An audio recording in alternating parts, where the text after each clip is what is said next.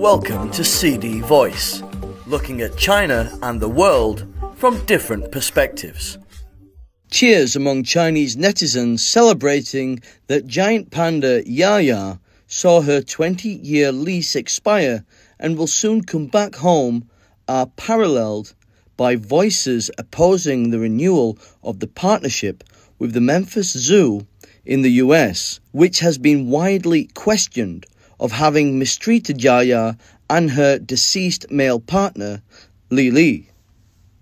A Yaya related topic was again trending on major Chinese social media platform Sina Weibo on Sunday, with its hashtag saying Yaya has been officially handed over to Chinese side, Chinese caretakers.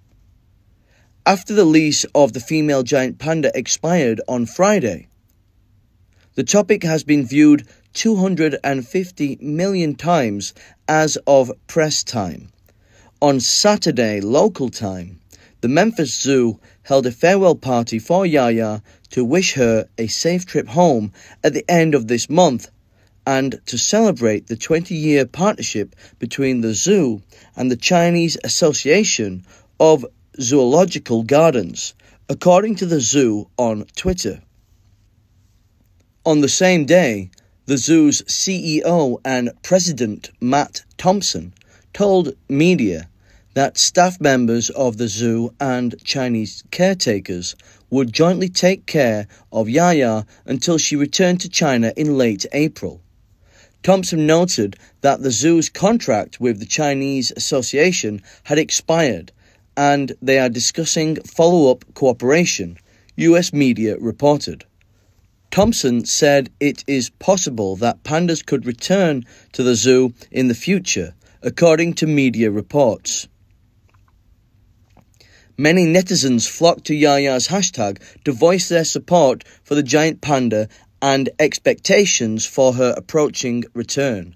At the same time, they expressed their strong opposition to any new cooperation with any US zoo. Fancies them, the zoo, treating the pandas to this extent and then having the nerve to talk about having our other giant pandas, read a typical comment on Weibo.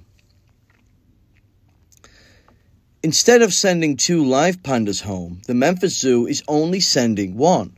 The other giant panda, Le Le, had lived at this zoo and died in February due to heart diseases.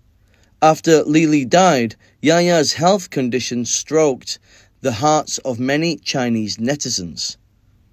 Since Chinese caretakers have arrived the zoo, recent live streaming videos of Yaya, who was bony, showed that the senior panda is seemingly putting on some flesh with fresh young bamboos and bamboo shoots available to her. Yaya has long suffered from a skin disease due to parasite infections, which caused her to shed much of her fur. Despite wide speculations over whether the pandas were mistreated in the zoo, the Memphis Zoo has repeatedly said they were in excellent health considering their age, and the Chinese Association has also issued a statement saying that the pandas were receiving the highest quality of care. Zhao Songsheng, manager of Yu Wei Lai, a Chengdu based NGO to protect giant pandas, told the Global Times on Sunday that the Chinese Association is more likely to continue the cooperation on giant panda protection with the US side. At the same time, the expert believes that more details and higher requirements on ensuring the mental and physical health of giant pandas could be added.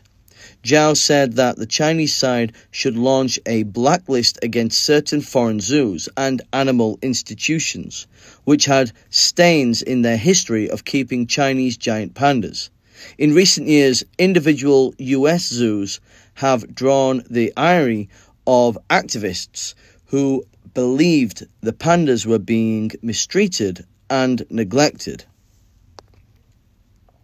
The safety and health of Mei Xiang and Tian Tian, a pair of giant pandas living in the US National Zoo in Washington, have also raised concerns, with videos posted by netizens showing the two pandas are in poor condition with suspected health problems. Many netizens have called for high attention to the pair of pandas after Yaya returns home. That's all for today. For more news and analysis, buy the paper. Until next time.